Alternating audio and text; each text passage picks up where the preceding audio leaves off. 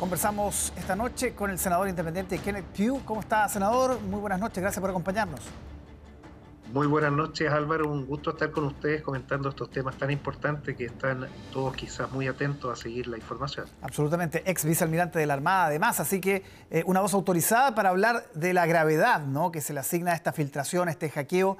Eh, ¿Qué nos puede decir sobre eso? Mira, primero, esta es una típica acción de un grupo criminal, en este caso se dicen ser activistas, en que han eh, usado una vulnerabilidad o se han encontrado una falla para poder sacar, en este caso, email, cuentas de correo, de un sistema comercial, es un eh, sistema Microsoft Exchange, eso es lo que sabemos hasta el momento. Eh, eso no compromete las redes que son redes encriptadas seguras de la defensa, pero sí se ha tomado conocimiento de más de 400.000 emails en un periodo grande de cinco años, al menos, en donde eh, pueden haber algunos documentos que sean de una clasificación superior a la que podrían estar por esta red. Eso es lo que se está evaluando y analizando en estos momentos. Exacto. Por eso, ¿qué datos pueden estar y cuáles, por protocolo militar, por ejemplo, deberían estar a salvo? Si es que todo ese ha funcionado, si es que todo está en regla. En general, eh, y esta es una norma internacional, eh, por redes administrativas que tienen servidores comerciales, eh, no circula información clasificada. La información clasificada se encripta, se usa mensajería especial y se guarda encriptada para que, por si se llegara a filtrar, sea muy difícil poder rescatar la información. Eso es parte de la seguridad de la información, la InfoSec, el término que se ocupa, que permite generar lo más importante, que las operaciones se puedan desarrollar en forma segura. La información tiene un periodo de vigencia, dura un cierto momento. Eh, una vez que ya ha sido usada, esa información obviamente no tiene el mismo valor eh, que es cuando se requiere.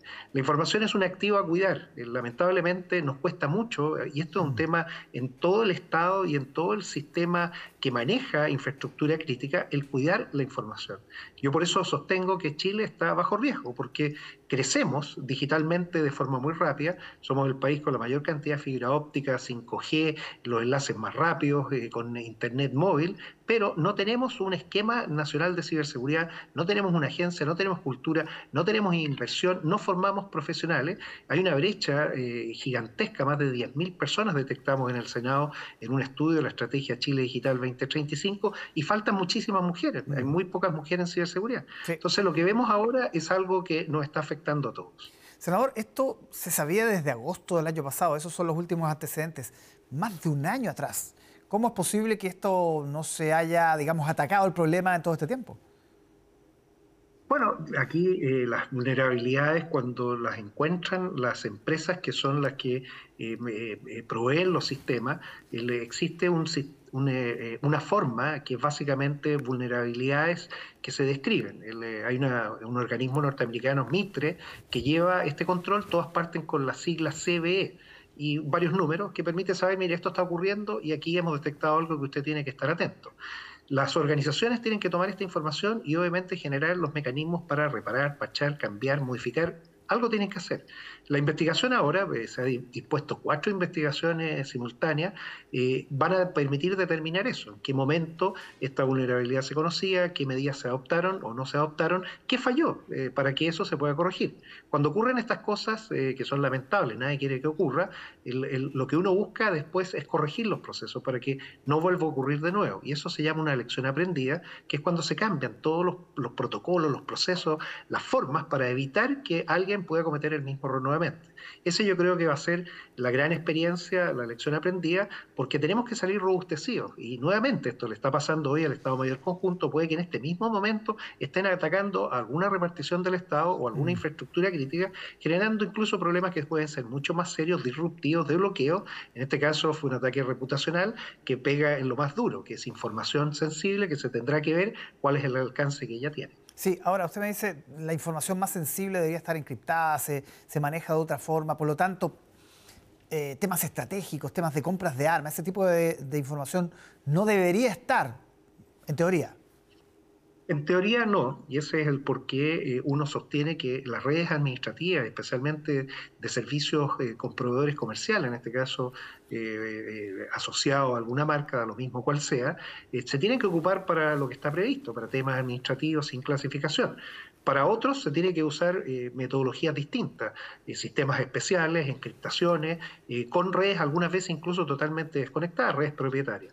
Esas son las formas en que se tiene para tener una defensa en profundidad. Es imposible protegerlo todo y también se tiene que tener canales abiertos de comunicación, por ejemplo, con organismos civiles, privados, donde se tiene que intercambiar información, pero que no comprometa la seguridad. Lo que se tiene que investigar ahora, en base a, lo que se conoce, se puede acceder, se está revisando, es qué áreas quedaron débiles por la información que se ha filtrado y se tendrá que mitigar. La mitigación es planes para poder evitar que esa información pueda ser mal usada o si hay algo que se tenga que cambiar, cambiarlo definitivamente porque ya está una capacidad evidenciada. Eso es parte del análisis que va a ser propio de la investigación que se va a llevar a cabo y por eso eh, se ha invitado a la ministra de Defensa el próximo martes 27 a las 12 y media de la mañana a una sesión de la Comisión de Defensa que yo integro para conocer en detalle y saber qué ha ocurrido las medidas ya sabemos, las investigaciones, pero esto es cómo se va a enfrentar. Y aquí yo le pido al gobierno, este es un tema de Estado, no es un problema del gobierno turno, hacer las inversiones adecuadas. En, estas áreas no podemos dejar de invertir. Tienen que existir esas inversiones e invertir no es solo comprar equipamiento, es preparar personas, muchas personas que tengan los conocimientos para que puedan operar estos sistemas. ¿Usted recuerda una filtración de esta magnitud en el ámbito militar, en eh, información que que más allá de que sea estratégica o no, de, acuerdo a lo que vayamos conociendo, eh, siempre es una información sensible. ¿Usted recuerda un hecho de esta magnitud? Por la cantidad de documentos que se han filtrado, no. Hay otros países que le han pasado situaciones similares, algunas por eh, filtraciones que se han producido incluso por gente desafectada que ha entrado dentro de los sistemas más protegidos y ha grabado CDs con información y ha sacado una cantidad impresionante de información bastante más sensible, porque esa estaba contenida en sistemas aislados, encriptados, pero también uno puede vulnerar.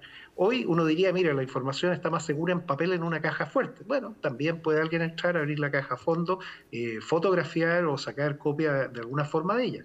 La información entonces tiene que ser clasificada la clasificación es saber cuál es la más riesgosa y esa protegerla como corresponde.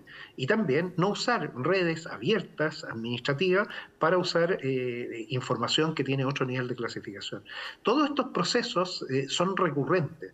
Eh, antiguamente se filtraban los planes en papel y salían planes y uno decía, bueno, ¿por qué está ocurriendo? Porque obviamente hay interés eh, y para eso está la contrainteligencia, la inteligencia la que permite saber, pero la contrainteligencia es para evitar que ocurran estas cosas, que se roben información que tiene que estar en el ámbito de las Fuerzas Armadas, que gente desafectada la venta o la entregue.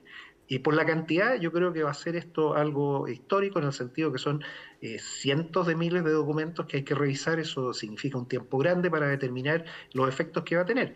Pero me quiero centrar no en ese detalle, en lo importante, entender que estamos bajo riesgo, que este es un tema que está distribuido a lo largo de toda la sociedad, nos afecta a las personas, a las empresas, a la infraestructura crítica y también al gobierno, incluido a las Fuerzas Armadas.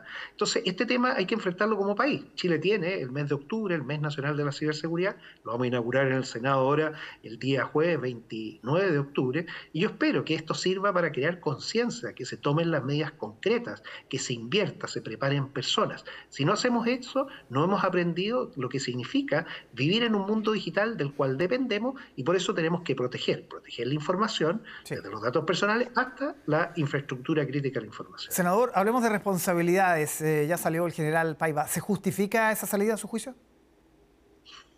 Bueno, ahí hay que preguntarle al general eh, eh, cuál, eh, qué fue lo que lo motivó. Yo lo entiendo, lo comprendo. la responsabilidad de mando siempre es parte, pero también tenemos que poder investigar como corresponde.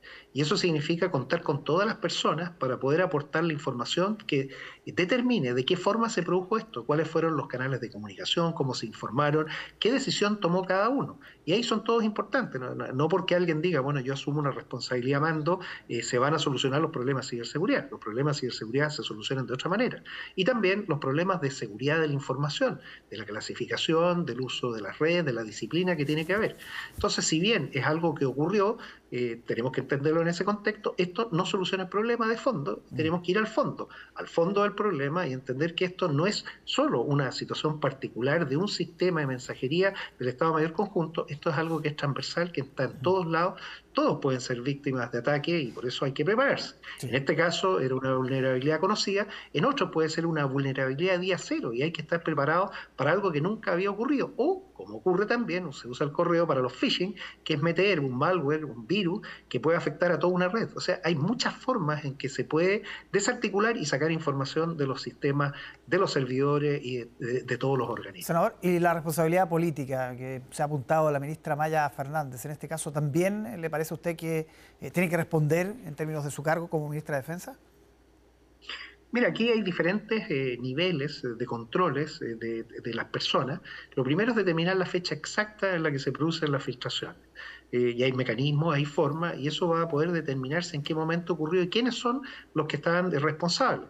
Obviamente hay una responsabilidad política y por eso la ministra decidió ella misma venir a conducir las operaciones. El, problema es, no es lo que se disponga ahora, la cantidad de sumarios, de investigaciones, de denuncias, sino que es lo que se ha hecho antes. Entonces eso también tiene que ser revisado y tiene que ser revisado políticamente. Para eso entonces existe el Congreso, existen las facultades investigadoras que tienen los diputados, que tendrán que determinar si efectivamente existe o no. Y eso basado en las acciones que se hayan hecho anteriores al momento en que se conoce la filtración. Porque, ojo, eh, si se supone o presupone que los sistemas habrían sido atacados a mediados de mayo, y esto, esta filtración se elige eh, difundirla el día domingo 19 de septiembre, ha pasado un tiempo entre medio. Entonces hay que revisar qué pasó, por qué pasó y también los efectos que va a tener todos tienen una responsabilidad. Aquí no es que digan, no, si este es un problema solo de los militares.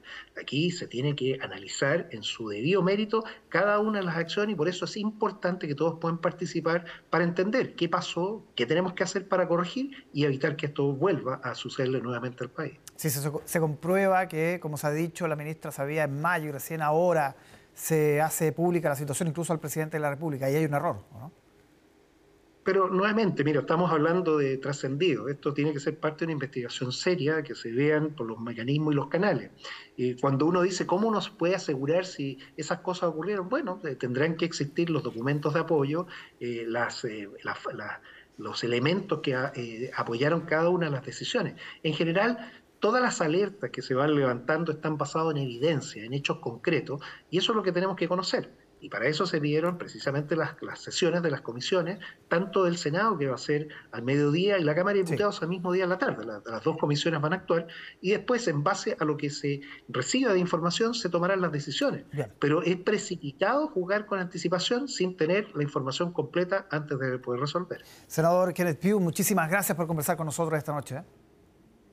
No, muchas gracias a ustedes, los felicito y tal como les señalé, este, esto está en todo el país, tenemos que preocuparnos y yo le pido al gobierno que saque adelante las leyes marco de ciberseguridad y protección de infraestructura crítica, la ley también de protección de datos personales y que se haga la inversión necesaria. El Estado tiene los recursos y lo puede hacer. Muy buenas noches. Buenas noches.